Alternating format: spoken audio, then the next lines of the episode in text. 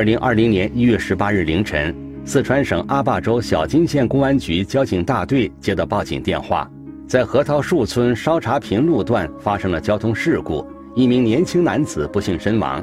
民警迅速赶到了现场。就在双柏乡境内的一条公路上，因为它外侧正在嗯道路正在施工，外侧没有防护栏，一辆盘式的拖拉机，它的车头嗯掉在悬崖外面。事故现场一侧是高耸的大山，另一侧则是陡峭的悬崖。一辆装满货物的拖拉机冲出了路面，悬挂在崖边，车头悬空，摇摇欲坠。驾驶拖拉机的男子跌入悬崖下方的抚边河，被人发现之时，他早已失去生命体征。还是应该是他作为一个高坠死亡，而且颅颅底骨骨折。当时我们诊断也是，应该是颅颅颅脑损伤，有窒息症状。在解剖检验中呢，发现他的气管支气管里有少许的泥沙。死者名叫牛建，是附近的村民。警方起初怀疑这是一起交通事故，但通过调查发现，事发时拖拉机的档位在慢速档，拖拉机也并未和其他车辆发生碰撞。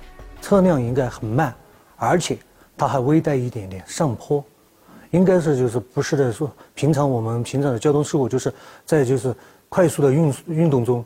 而产生的这种结果，你在和其他的车辆会车或其他的车辆要别离的话，当时的应急条件，你根本不可能会产生这些状况。突然把手刹拉起来，还要把保险都上好。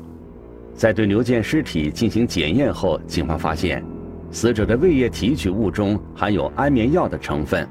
结合现场发现的种种疑点，警方判断。这起案件极有可能是一起谋杀案。我们这里条件有限，没法做。我们是从审厅做的，审厅检验下来有安眠药成分。我们在尸表检验以及解剖检验的时候，没法认认定它是里是里面有毒，或者是有安眠药之类的。死者妻子蔡婷婷在面对警方的询问时，一开始声称自己不在现场，不知道丈夫是如何坠崖而亡的。她的表现可能有一些就是过于的理性吧，然后你说悲伤有能看出来悲伤，但是总觉得我以我们的观点观念来看，他就有一点哪里不对。在民警反复的询问下，蔡婷婷改变了自己的说法，声称事发当晚和丈夫发生了争执。是自己失手将丈夫推下悬崖，从而导致其死亡的。始终感觉她就是在审讯她的过过程中，始终感觉她就是没讲透，心中始终有一点东西没有说出来，感觉是在有意的一些规避一些东西。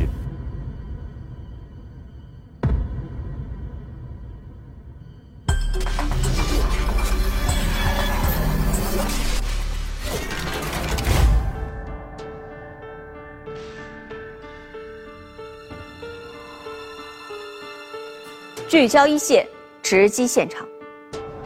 通过细致的调查和对大量的监控视频的研判，警方发现蔡婷婷还在说谎。死者牛建是被他和另外一个叫李军的男子合伙杀害的，这个结果让大家有些意外。那么，牛建是怎么被李军和蔡婷婷杀害的呢？三个人之间到底发生了什么？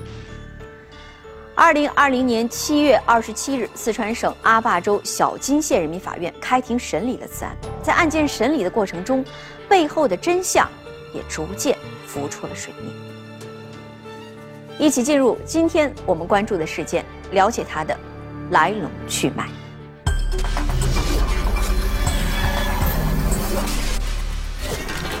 男子坠崖身亡，竟是妻子与他人合谋所为。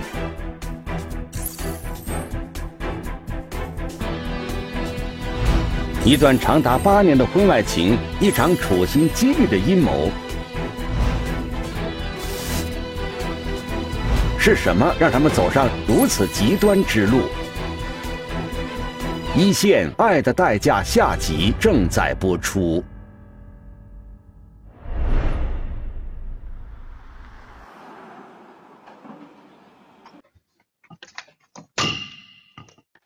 四川省阿坝藏族羌族自治州中级人民法院就四川省阿坝藏族羌族自治州人民检察院指控被告人李蔡涉嫌故意杀人罪一案，现在开庭。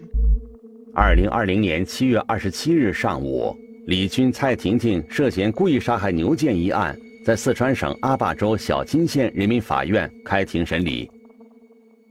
文化程度：初中。职业：务农。务农。嗯。你因为本案是否被采取过强制措施？什么时间被拘留的？嗯，二零二零年一月二十号。与蔡婷婷一同接受审判的还有李军，三十六岁，府边乡梁台村人。由于新冠肺炎疫情防控的需要，本次开庭采用科技法庭加云商法庭的方式进行。各诉讼参与人是否同意？公诉人是否同意？同意。二被告人是否同意？你是否同意这种开庭方式？蔡先。面对公诉人的指控，蔡婷婷和李军双双沉默，低头悔罪。也许这一刻，两人脑海之中浮现的是杀死牛建的整个过程。牛建死亡前的一个多星期，也就是二零二零年一月九日。蔡婷婷和李军相约在小金县江西路广场见面，随后住进了附近的一家宾馆。李军和蔡婷婷见面的目的主要是商量如何杀死即将从外地回家过年的牛建。嗯，你在案发前是不是在手机的百度应用软件里面搜索服用安眠药后多久会死？法医都验不出的十种慢性毒药，两个人故意杀人都会判死刑等等这些内容。是不是搜索过？嗯，都看过。啊，你为什么要搜索？就是服用安眠药后多久会死这些内容？嗯，因为你说他是使用安眠药。三年过没有用啥子方式或者方法把这个刘小建杀死？以后才三年过没有？呃，三年过。用哪种方式杀？你们三年过没有？向法庭陈述一下。呃，也就是先给安眠药吧。在宾馆里，李军和蔡婷婷商讨出了一个看似完美的杀人计划。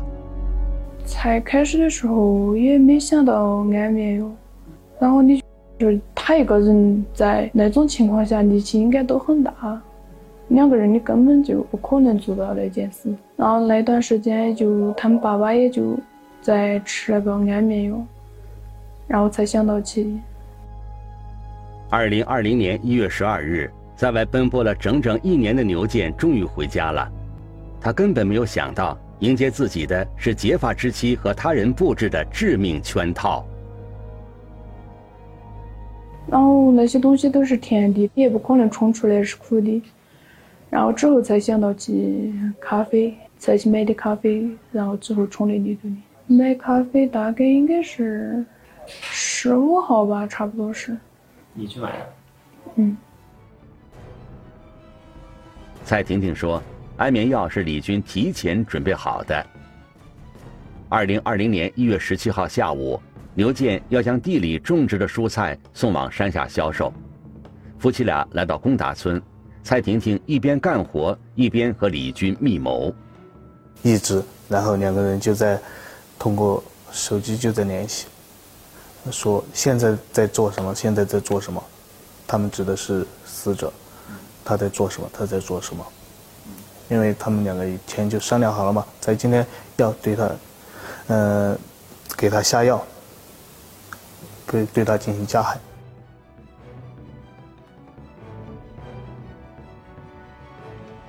二零二零年一月十七日十四点三十二分，李军把车停到美兴镇惠师广场后。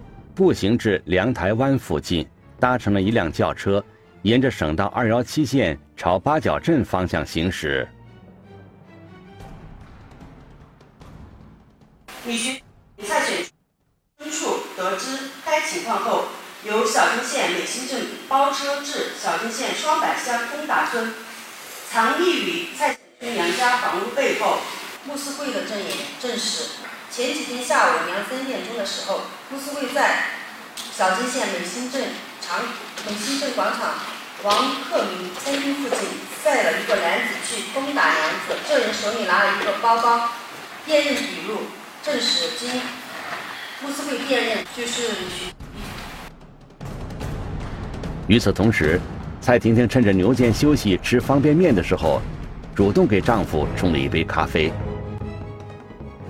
他也一点儿也没有怀疑，他只是喝了一两口的时候，他说的，他嗯那个本来也苦，然后里头加的加了很多白糖，但都还是压不到那个苦味，然后他也就有点不想喝那种。牛健如果不喝下咖啡，李军和蔡婷婷两人的恶毒计划就没有办法进行。蔡婷婷只能反复劝说丈夫。又怕他喝一点点又起一点效果，但又起不到好多效果。然后我就跟他说的，我一年难得给你冲一回，你还不喝，然后他就喝了。蔡婷婷说，她不知道丈夫牛健为什么喝完咖啡之后并没有很快入睡。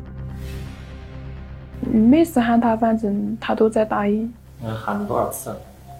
有三四次吧，差不多。有两次。反正喊他，他还比较清醒那种。第三次的时候就有点点模糊。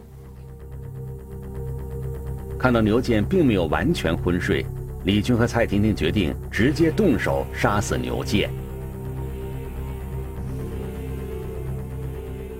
看他把，也就是事先准备好那些毯子跟薄膜就拿过来了，然后我就问了哈，我说这会儿就做吧，他说的这会儿做。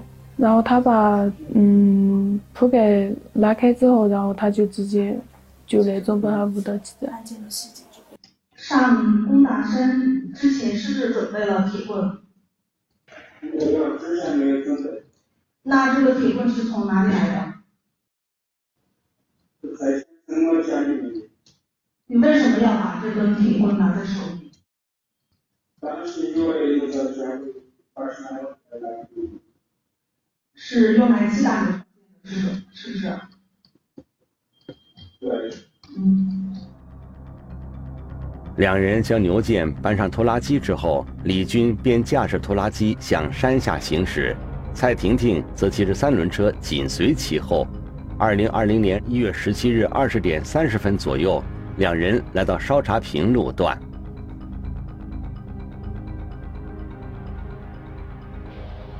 为什么会选择这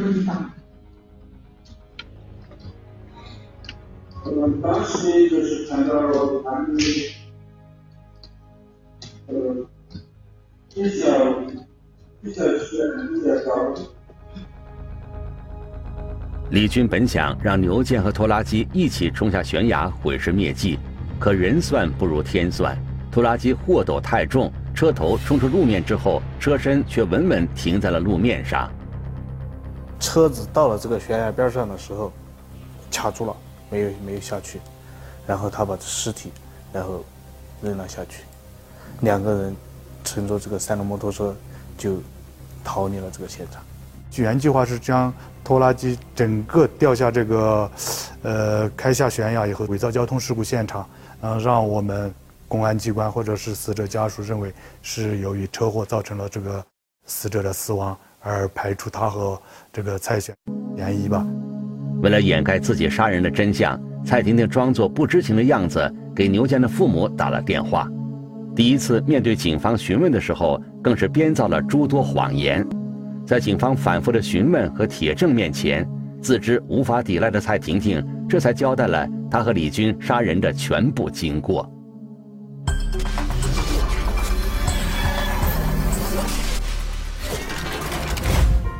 蔡婷婷和牛健在一起生活了七年多，两个人育有一男一女两个孩子。为了养家，牛健常年在外打工，而蔡婷婷则负责在家照顾小孩。在旁人眼中，牛健老实本分，有责任心，夫妻二人儿女双全，是一个幸福的家庭。那么，到底是什么事情让蔡婷婷对丈夫如此的狠心呢？李军和蔡婷婷之间又有着怎样的复杂关系？我们来听听本案涉及的相关各方声音，解开疑问，还原真相。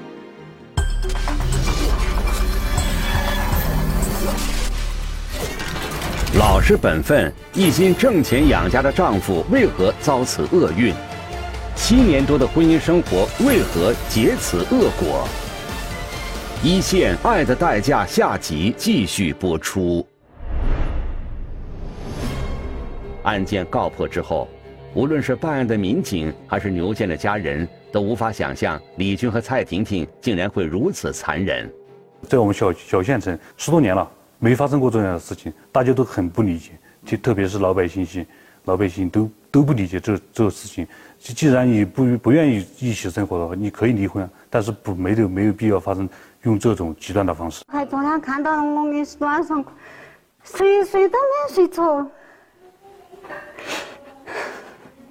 想想起就还是哎呦，太恶辣了，太恶辣了，对他那么好。这一切的答案，可能只有蔡婷婷最为清楚。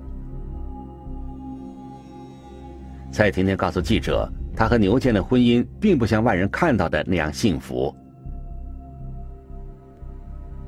我们山上有个老婆子，她的的爸就去卖菜籽子，然后就嗯刘少建他们妈他们碰到了，然后就是，也就是让他给俺儿子介绍一个女朋友那种。就让子介绍的。七八年前，蔡婷婷因为学习成绩不好辍学在家，没过多久，有人替牛建上门说亲。虽然牛建及其家人对蔡婷婷比较满意，但蔡婷婷对这个比自己年长十岁的男人并没有什么感觉。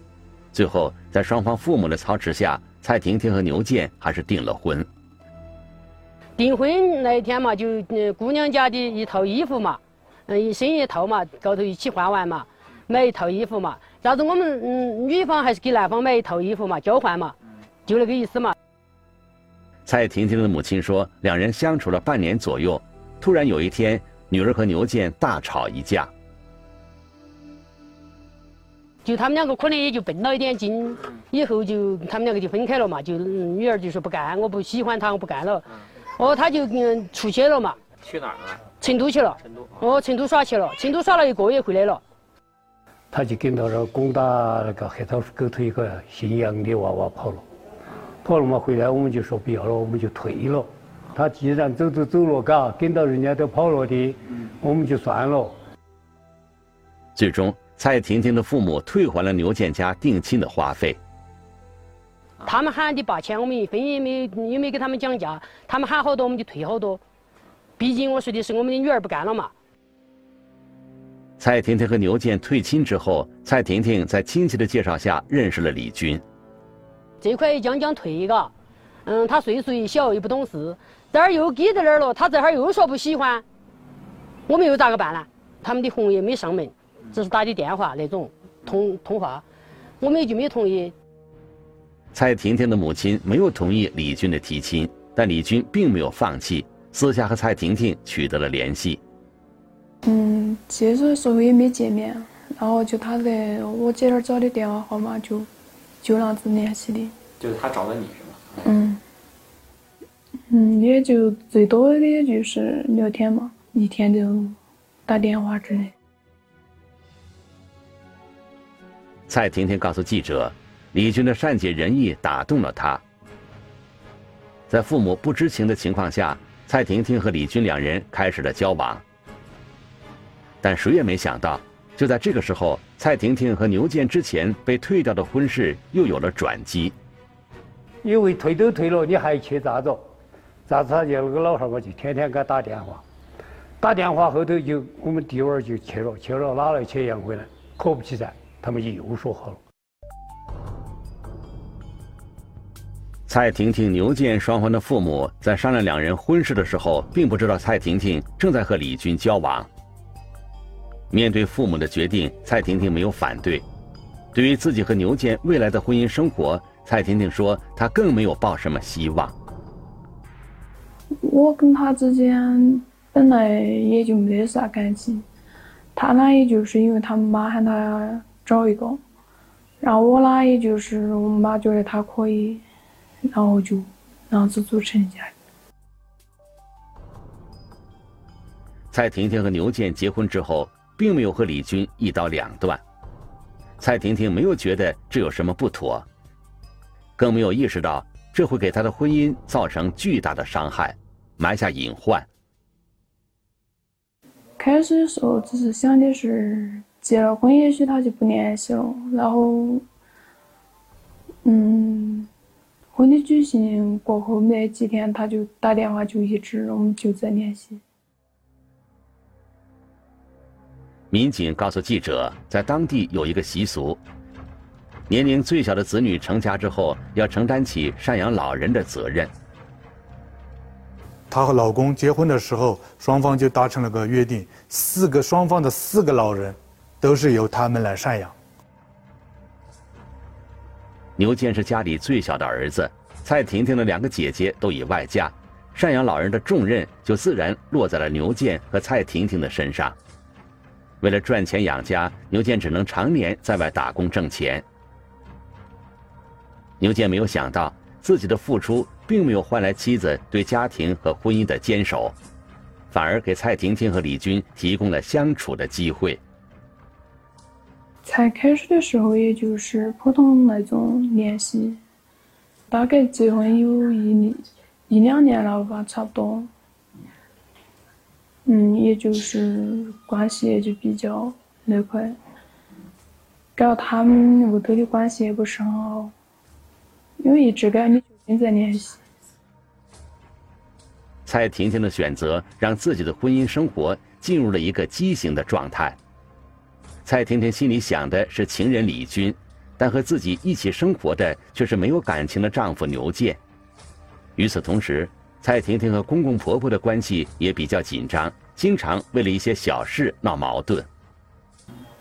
然后他每回挣钱回来就，大多数就全部一起拿给他们妈，拿给他们妈，他们妈就，嗯，拿五十块钱给我，然后他就给他儿子说拿了一百或者是两百给我，就天天都就那样子，然后就天天吵架。蔡婷婷说：“每次在这个时候，她就会想起李军对自己的好。他全依我，听你的，嗯，就全部听你的，嗯，基本上，那就是意思说对你特别好。嗯，在蔡婷婷的口中，丈夫和公婆对自己不好，在牛建一家人的心里，这个刚过门不久的儿媳妇，更是让人气不打一处来。”几天几天又走了，没有做个啥子。早晨的我尽是，他尽是睡嘛，你又真正的歇会儿，他又爱睡，你喊了也不肯。有时候我就说：“珊珊，起来吃饭了。”面对紧张的婆媳关系，牛健也只能从中周旋。但让牛健无法忍受的是，自己打工回来没几天，哥哥牛辉告诉自己，蔡婷婷怀孕了。他那个 B 超单呢，发在高头的。几周了，跟娃娃的，他小点儿才回来，就不可能噻。还是我们两个晓得了嘛？我们俩商量起来就是，把弟儿喊回到我们那儿去，我们老房子去。他再把他喊上来，然后就，我们就给弟儿说，那个娃是不是你的？是要按你过嘛的就给他说好生说，就就把他打了。妻子竟然怀上了别人的孩子，这件事情让牛健着实难以接受，便和蔡婷婷大吵了一架。跟我吵架，打锤那样子，娃娃就没得了。啊，怎么没了？你说？跟他打锤，打架。打架。嗯。哦，是跟他打架打没了。嗯。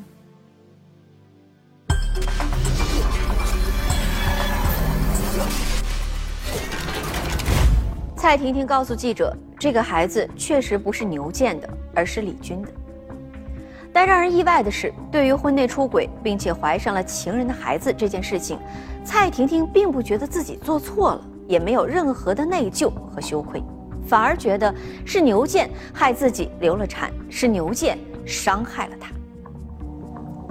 蔡婷婷说：“也就是从那一刻开始，她对牛健的感情产生了巨大的变化。”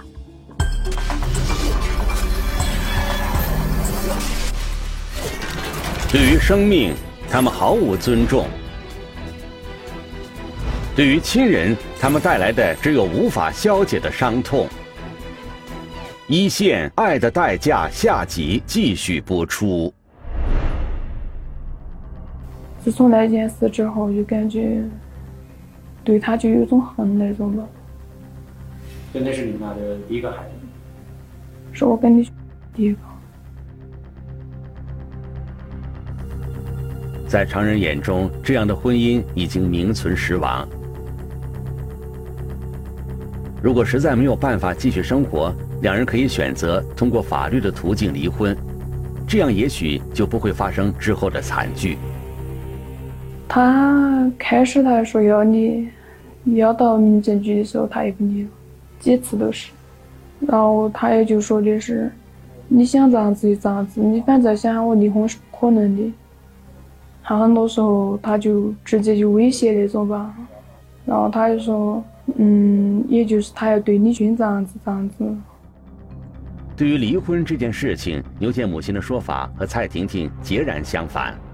第二说离婚嘛，离婚嘛就下去了，就打他的手机就关机，就哪儿去了都不晓得，就又又回来嘛，他就又回来嘛。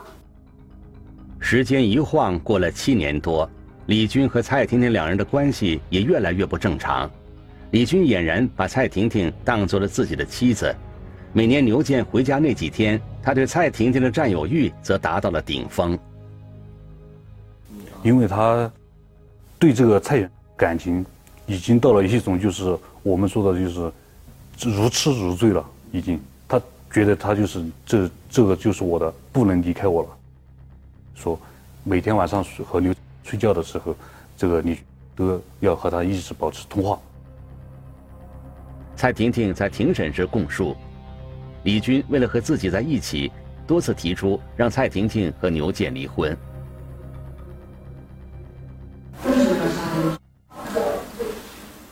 因为之前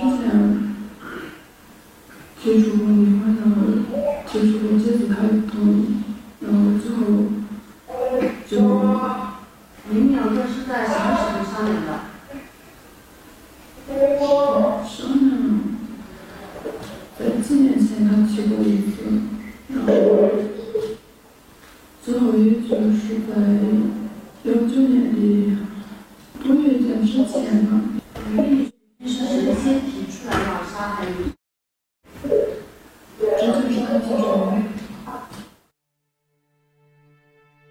两人在二零一八年就动了杀死牛健的念头，但一直没有找到合适的机会实施。就是牛健就一月一月十二十二日外出打工回回到了这个小金，让这个李军突然又萌发了这个，就又又有这个就是要把他做掉这个做掉的这个想法。最终，牛健惨死在李军和蔡婷婷的手中。牛健的父亲告诉记者：“蔡婷婷一开始就没打算好好过日子，只是觉得牛健家庭条件不错，人老实，好欺负。他们是策划了又策划的，把我的娃娃这样子弄死的，自己交代的。完了，跟他小弟儿，他跟到那个高头那个死娃子都耍了八九年，他跟到那个娃娃耍，我们小弟儿没说他。他这个是纯粹的骗费。”牛健的哥哥告诉记者：“蔡婷婷心里非常清楚，如果因为发生外遇而离婚的话，蔡婷婷不仅要被村里人戳脊梁骨，可能还要退还彩礼，赔偿牛家的损失。要是牛健遭遇意外死亡的话，蔡婷婷不仅不用赔钱，还有可能继承牛健的遗产。做个假现场车祸，我们就不报报案，弄回来就没了，他就。”稍微听话点，过两年他说交一块，他就可以把那个你交得出来。而且就还能有一些这个财产。啊，财产全这全是他的嘛，我们就娃娃的是他的。公诉人认为，李军与蔡婷婷的犯罪动机恶劣，犯罪手段残忍，应当以故意杀人罪追究二人的刑事责任。被告人李与蔡。保持不正当男女关系，面对无辜的被害人，二人毫无悔过之心。在刘不同意离婚后，处心积虑的将其杀害。其次，作案中二被告人置生命于法律不顾，手段残忍，为掩饰犯罪，将现场伪造成交通事故现场。最后，到案后被告人误导侦查，浪费司法资源。案发后，被告人、手机百度中搜索“谋杀”等逃避侦查的相关内容。本案发生后，我们无不为从千里之外赶回家准备过年的被害人刘遇害身亡感到痛心。追求幸福的生活是每个人的权利，但是我们任何一个人都不能把自己的幸福建立在别人的生命之上，凌驾于法律之上。要正确的处理自己的感情问题和婚姻问题，因为合法的婚姻是受到法律保护的。就你不能就是自己想干啥就干啥，剥夺人家的生命权。二零二零年八月十九日，阿坝州中级人民法院第二次开庭审理此案，李军和蔡婷婷因犯故意杀人罪，分别被判处死刑和无期徒刑。李军不服判决，提出上诉；蔡婷婷有孕在身，由小金县公安局对其监视居住。在哺乳期结束之后，依法进行收监。从个人的角情感角度来说，嗯，我们是非常的同情这个被害人的孩子。最大的一个才刚上小学一年级，然后还有一个女儿才两岁，然后这个肚子里面这个都七个多月了。他们就说就无力抚养小孩，最后可能是会联系福利院。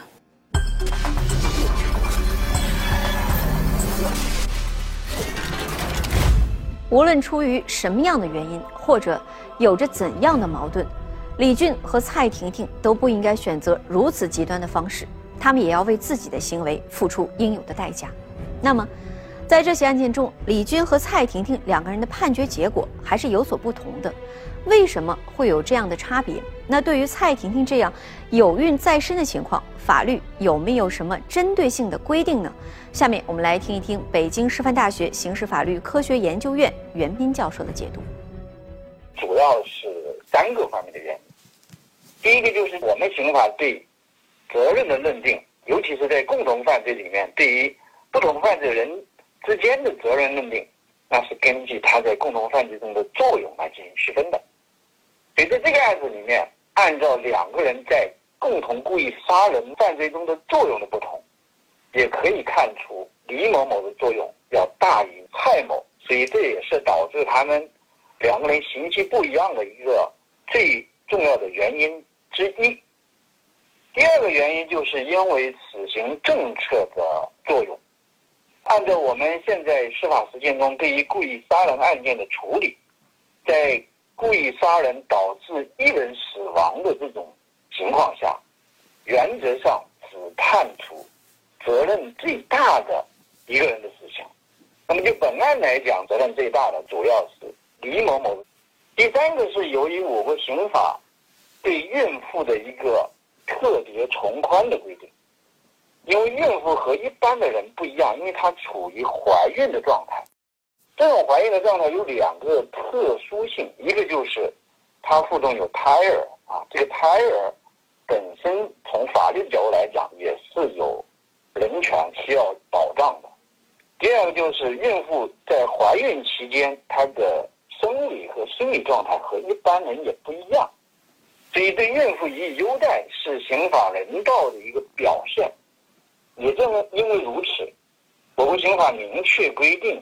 审判的时候，怀孕的妇女不能够适用死刑，包括不能够适用死刑立即执行，和不能适用死刑缓期二年执行。如果蔡婷婷和牛建的婚姻发生了不可调和的矛盾，他们可以冷静的处理，理智的对待，那么就不会是今天这样的惨剧。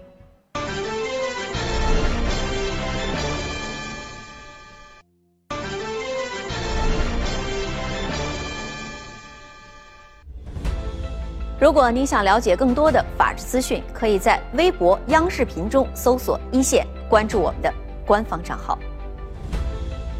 这里是一线，我是陆晨，下期节目再见。